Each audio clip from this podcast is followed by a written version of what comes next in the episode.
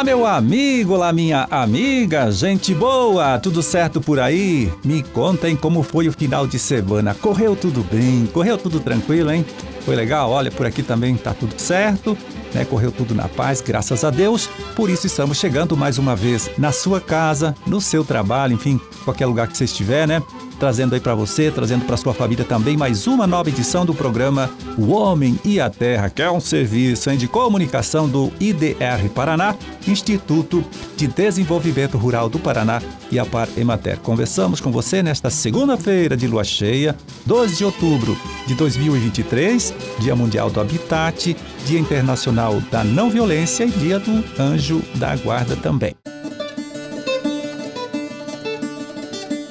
Bom, e começamos aqui trazendo uma informação bem legal, hein, para você que é dirigente de cooperativa da agricultura familiar ou de associação, né, de agricultores familiares aqui do nosso estado. É o seguinte, Nesta última quinta-feira, dia 28, olha só, hein? A Secretaria de Estado da Agricultura publicou um novo edital para a compra de alimentos da agricultura familiar, né? Destinando 60 milhões de reais para esta operação. Os produtos adquiridos, né, comprados aí, serão repassados para instituições aí que prestam serviço de assistência social nos municípios aqui do Paraná. Então podem apresentar propostas né, para este programa, associações e cooperativas da agricultura familiar e do Paraná, claro, né, que tenham a DAP jurídica, né? Mais de 50% aí de seus associados com DAP também. O prazo limite para apresentar esta proposta é o dia 16 deste mês de outubro. A contratação inicialmente será feita por 12 meses, podendo ser prorrogada por até 5 anos. É, e mais uma informação aqui, olha, o preço de referência para a compra será o estabelecido pelo Departamento de Economia Rural Deral, lá da Secretaria da Agricultura, né, sem necessidade de disputa pelo menor valor. Para alimentos orgânicos, ainda haverá o acréscimo aí de 30%, né, um valor agregado. A entrega dos produtos está prevista para acontecer a partir de dezembro agora, né, e continua daí no próximo ano 2024. Para saber mais sobre este edital, você pode acessar o site da Secretaria de Estado da Agricultura, que é, anote, www.agricultura.pr.gov.br e também você pode ver lá o site do IDR Paraná, onde tem uma matéria sobre este assunto, né? Uma matéria mais completinha e o um link também lá nesta mesma matéria para você acessar o edital. Atenção, produtor rural. A citricultura do Paraná encontra-se em risco devido ao aumento da doença HLB, ou também conhecida como greening dos citros. As plantas infectadas apresentam inicialmente folhas com manchas amarelas em apenas um ou poucos ramos, podendo se espalhar para toda a copa da planta. Já os frutos ficam menores, assimétricos e mais verdes. O controle da doença deve ser preventivo, evitando que as plantas cítricas sejam infectadas. Para isso, devem ser feitas inspeções regulares nos pomares para identificar e eliminar plantas doentes. Deve fazer também aplicações frequentes de inseticidas para controle do inseto vetor. Produtor rural, fique atento aos sinais da doença. Uma campanha do Sistema Estadual de Agricultura Paraná, Governo do Estado.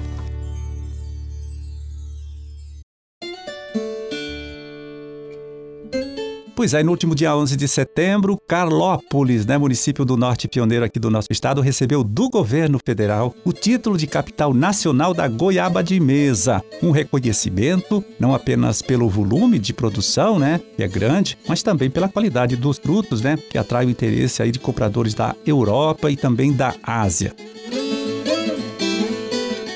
E falando em produção, é bom destacar que o município é hoje o quarto maior produtor de goiaba de mesa do país, tá?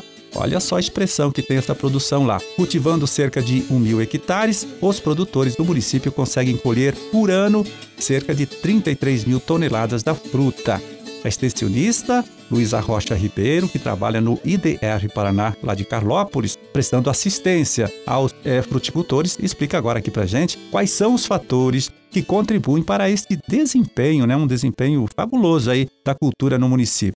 Então, Carlópolis, além né, de ter o pessoal da colônia japonesa, eles trabalham muito com fruticultura. Eu acho que o início se deu por isso. Carlópolis, dentro do Paraná, a gente tem uma condição mais favorável para o cultivo da goiaba. Apesar de alguns momentos a gente ter problema com geada, tem muito menos problema do que em outras regiões. Aqui a gente está na beira da represa, né? Na beira da represa de Chavantes, então isso ajuda um pouco também. Hoje, é, no da, nos dados do VBP de 2022, né, que é último, os últimos dados que a gente tem, a gente tem que a goiaba ela está representando 25% de todo o VBP do município. E esse valor ele chega a 129 milhões de reais. Então é um dinheiro que está circulando dentro do município, né? Antes é, sempre fica assim entre o café e a goiaba, né? Porque a gente também é um grande produtor de café aqui no município. É, mas nesse ano a goiaba ela ultrapassou o café. O café está com 114 milhões, né, do VBP e a goiaba já chegou a 129. E eu tenho percebido que tem muito jovem voltando para o campo, é, porque a goiaba é, tem um, um, uma produção muito é, alta por hectare. Então, numa pequena área você consegue ter uma, um grande é, retorno financeiro. Então isso é muito, é, é, agrega valor, sabe? É muito importante. E a gente tem visto, assim, muito jovem voltando. Às vezes o pai já tinha um pouco de goiaba, aí o jovem vê que o pai está se dando bem com a goiaba, e aí o pai fala, ó, oh, toma aqui 400 pés para você tocar. Aí começa a tocar, ele começa a conseguir tocar sozinho, começa a ter retorno financeiro e vai aumentando essa área. Eu tenho percebido bastante pessoas que vêm de cidade grande, que tem família aqui, né, volta para Carlópolis e come, inicia a produção de goiaba ou abacate, sabe? Eu tenho visto muito isso aqui também.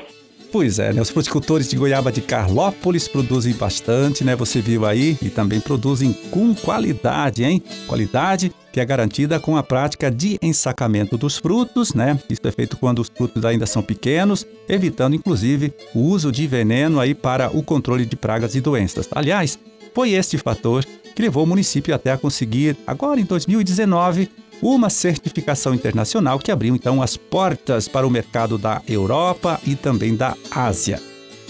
Bom, as coisas estão indo bem, muito bem mesmo, né? Lá para os produtores de Carlópolis, né? Mas a gente perguntou então para a Luísa também como ela vê o futuro desta cultura no município, né? A cultura da goiaba. Vamos ouvir aí qual foi a análise que ela fez para a gente. Eu, eu acredito que a, a goiaba tem muito para crescer ainda no município. A gente tem mercado, né? Tem algumas épocas do ano que o mercado é um pouco é, não é tão bom, que é na é época de fevereiro e março, né? Mas durante aqui a gente tem a goiaba que ela é podada durante o ano todo. Então a gente tem goiaba Qualquer época do ano que você vier para Carlópolis vai ter goiaba, que são podas totais feitas é, escalonadas por talhão.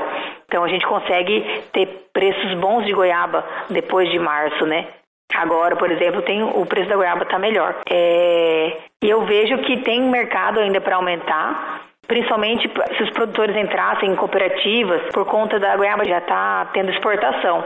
E a gente percebe que só não, tem, não exporta mais goiaba porque tem poucos produtores que são certificados para conseguir fazer essa exportação. A gente vê que tem demanda de mais, de mais volume de goiaba, mas não tem um produto certificado para para comercializar. Então a gente vê que o mercado tá bom da goiaba ainda. Eu acredito que vai aumentar ainda mais. Então, Carlópolis, olha, conseguiu este título de capital nacional da goiaba de mesa graças ao trabalho que é feito pelos fruticultores do município e também, viu, é, pela ação aí de várias organizações, como o IDR Paraná, que presta assistência a esses produtores, orientando, né, na aplicação de boas práticas de produção e também assessorando a cooperativa e a associação lá de fruticultores, né, que reúne esses agricultores do município.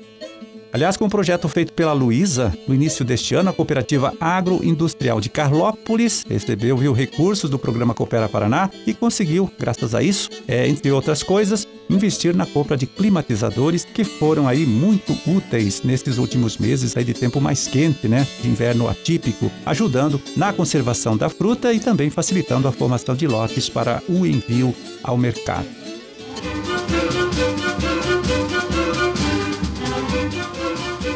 Bom, era esse, hein, o recado que a gente tinha para hoje. Vamos ficando por aqui desejando a todos vocês uma ótima segunda-feira, uma excelente semana de trabalho também, tá certo? E até amanhã, quando estaremos aqui de volta mais uma vez conversando com você, trazendo para você, trazendo para sua família também mais uma nova edição do programa O Homem e a Terra. Forte abraço para todo mundo. Fiquem com Deus e até lá.